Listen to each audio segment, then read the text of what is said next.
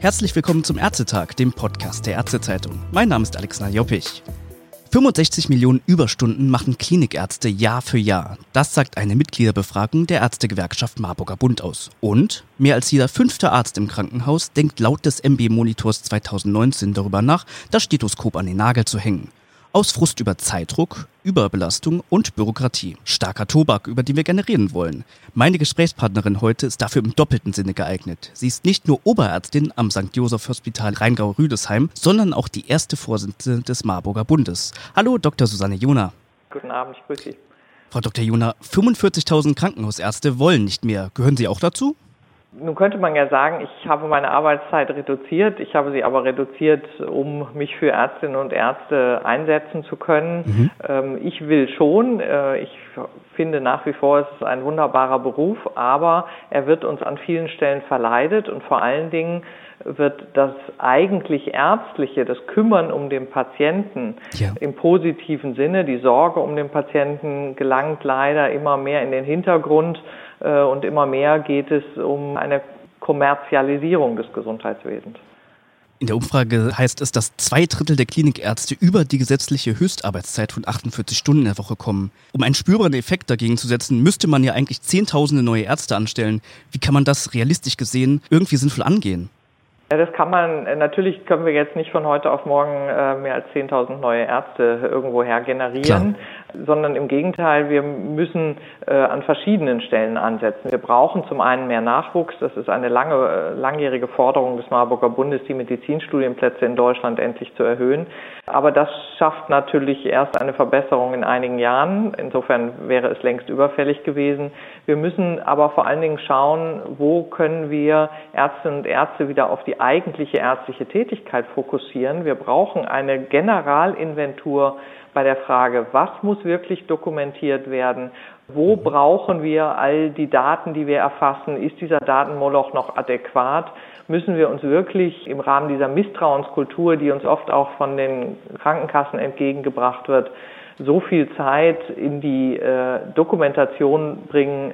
Den Patienten hilft das gar nicht. Mhm. Denen würde helfen ärztliche Arbeitszeit am Patienten. Sie haben schon gerade Dokumentation angesprochen. Die Beschwerden über Bürokratie haben ja massiv zugenommen im Vergleich zu einer Umfrage aus dem Jahr 2013. Nehmen Sie uns mal mit in den Klinikalltag. Was müssen Ärzte in Krankenhäusern heute mehr an Verwaltung machen als noch vor wenigen Jahren?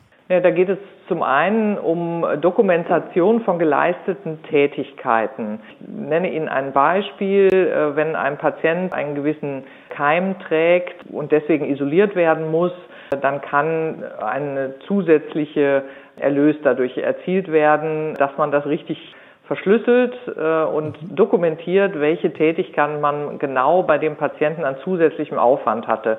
Dadurch, dass man sich immer wieder einen Schutzkittel anziehen muss und so weiter. Der Aufwand ist höher und deswegen vergüten die Kassen solche Fälle etwas höher. Aber diese Vergütung wird nur erlöst, wenn das minutiös dokumentiert ist, was ja. bei dem Patienten geleistet wurde.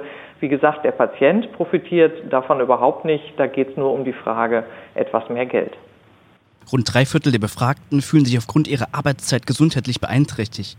Heißt das dann im Endeffekt, dass häufig kranke Ärzte kranke Patienten behandeln?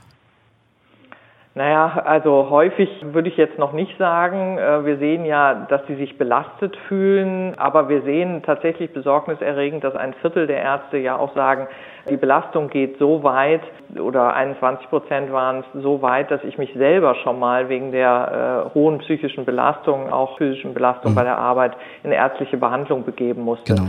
Das ist in der Tat besorgniserregend und es ist natürlich ein Unding. Wir brauchen gesunde Ärztinnen und Ärzte, um kranke Patienten optimal behandeln zu können. Und viele Ärzte leisten deswegen ja auch, glaube ich, die vielen Überstunden, weil sie immer noch versuchen, dem Patienten gerecht zu werden, ihrem, ihrem eigentlichen ärztlichen Ethos gerecht zu werden. Das gelingt mhm. leider nicht mehr immer. Wir haben heute so viel Schlechtes über den Arztberuf gelesen. Jetzt mal Hand aufs Herz, wenn Sie noch einmal die Wahl hätten, würden Sie wieder in die Klinik gehen oder vielleicht eher eine Praxis aufmachen?